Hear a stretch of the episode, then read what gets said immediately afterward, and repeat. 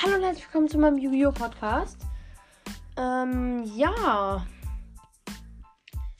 Also, ähm, die schnellsten, also ich, ja, ich formuliere es jetzt mal anders, okay? Also, es gibt welche, die in den Kommentaren nicht geschrieben haben, ob ich es schneller oder äh, langsamer hochladen soll. Die Deckvorstellung, die ich jetzt gleich abhalten werde. Ähm, sondern die haben dann geschrieben, welches Deck sie haben möchten da. Aber es gab schon einen klaren Gewinner bei der Umfrage. Und ähm, ja, der erste, der es zuerst mal richtig gehabt hatte, das war der liebe Kid. Ähm, Grüße gehen raus auf jeden Fall mal. Ähm, und er hat nämlich geschrieben, einfach nur, dass er sich wünscht, dass die Folge früher rauskommt.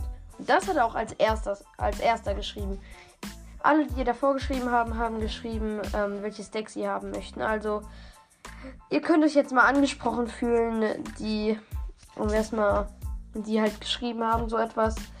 Und ja, auf jeden Fall, du warst der erste Kid, der es richtig geschrieben hat. Auch das, was ich in meiner Folge gesagt habe. Gut, wollte ich jetzt nur sagen. In der Umfrage hat ganz klar gewonnen das Exodia-Deck, ähm, das ich jetzt vorstellen werde. Also, im Exodia-Deck geht es hauptsächlich darum, Exodia irgendwie zu beschwören.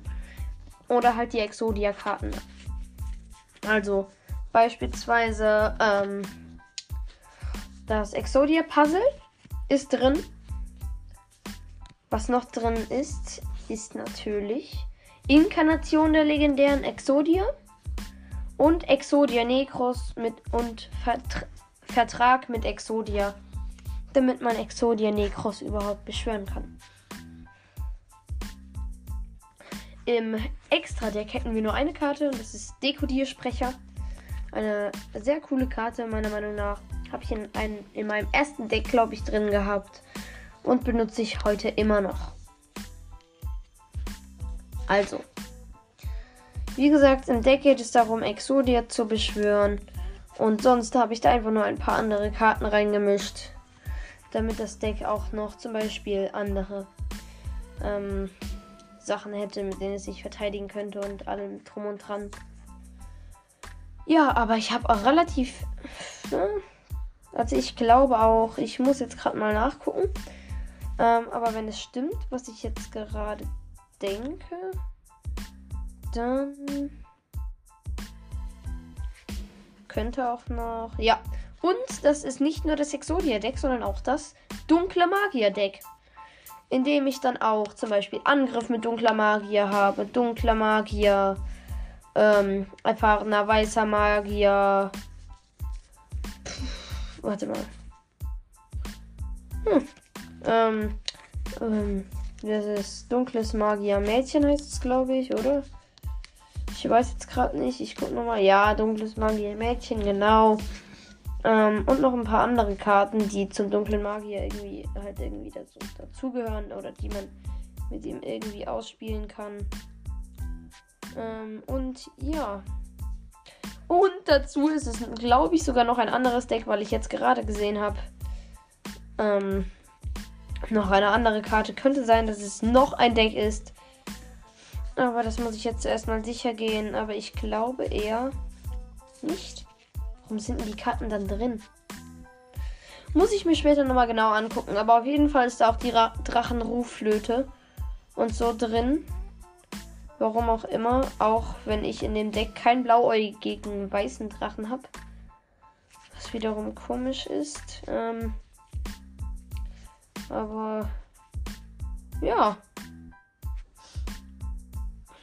Größtenteils. Habe ich jetzt schon alles gesagt. Ich zähle jetzt noch, ähm, wie viele Karten das Deck insgesamt hat. 1, 2, 3, 4, 5, 6, 7, 8, 9, 10. Also, nee, 9, 10, 11, 12, 13, 14, 15, 16, 17, 18, 19, 20, 20, 20, 24, 31,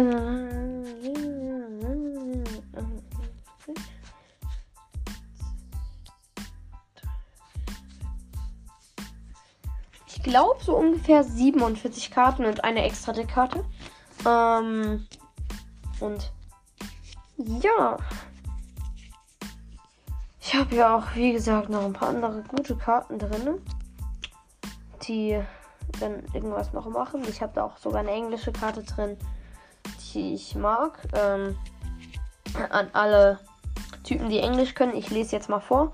Acid Trap Hole ähm, ist eine Trap Card. Flip one face down defense position monster face up. If the monster's defense is 2000 points or less, the monster is destroyed. If the def is more than 2000 points, return the monster to its face down defense position. Hilfe, Hilfe, Hilfe. Also, an alle, die ähm, kein Englisch können, wiederhole ich jetzt, was ich gerade gesagt habe. Und zwar, man muss ein, man darf ein Monster, also wenn man, das ist halt eine Fallenkarte. Und wenn man die, ähm, und das heißt eigentlich Säurefallegrube, genau, Säurefallegrube. Säurefallengrube, Entschuldigung. Und ähm, wenn man die dann aufdeckt halt, dann muss man ein Monster vom Gegner wählen, das, ähm, nee, nicht vom Gegner. Man darf einfach irgendeins wählen, das, ähm, ähm, was verdeckt, in der verdeckten Verteidigung ist. Einfach nur. Und das darf man dann wählen, darf es umdrehen und wenn das Monster 2000 Def oder niedriger hat, ist es zerstört. Wenn es 2000, äh, wenn es mehr als 2000 äh, Defense-Punkte hat, dann soll man es wieder nach äh, in die verdeckte Verteidigung flippen. Ist eigentlich eine relativ gute Karte, auch so am Anfang. Aber später, wenn dann die großen Karten, sage ich jetzt mal, beschworen werden, ähm, hilft die auch nicht mehr so gut. Obwohl manche der Karten haben dann ja auch nur so, keine Ahnung, 2000 oder weniger Defense. Deswegen finde ich es eigentlich eine ganz gute Karte. Ähm, und ja, wie gesagt, ich werde in den nächsten Tagen auch dann noch das Heldendeck rausbringen, wenn ich Lust habe. Und vielleicht ein, ähm, ein, wie heißt es, Pack-Opening oder ein, ein Deck kaufen. Aber das Deck wird eher unwahrscheinlich sein. Ähm, deswegen mache ich in dieser Folge dann am besten eine Umfrage. Und wenn mehr als. Hm. Jetzt muss ich überlegen. Wenn das Deck mit mehr als. Ähm, also mit 50% oder mehr. Wenn es 50% oder mehr hat. Äh, also mehr als ähm, das äh, Pack Opening. Ja, nee, als doch ja, als das Pack Opening, dann werde ich ein, ähm, das mir äh, ich verspreche mich in dieser Folge echt viel. Ähm, dann werde ich mir das Deck, irgendein Deck kaufen, von dem ich ausgehe, dass es ganz cool ist.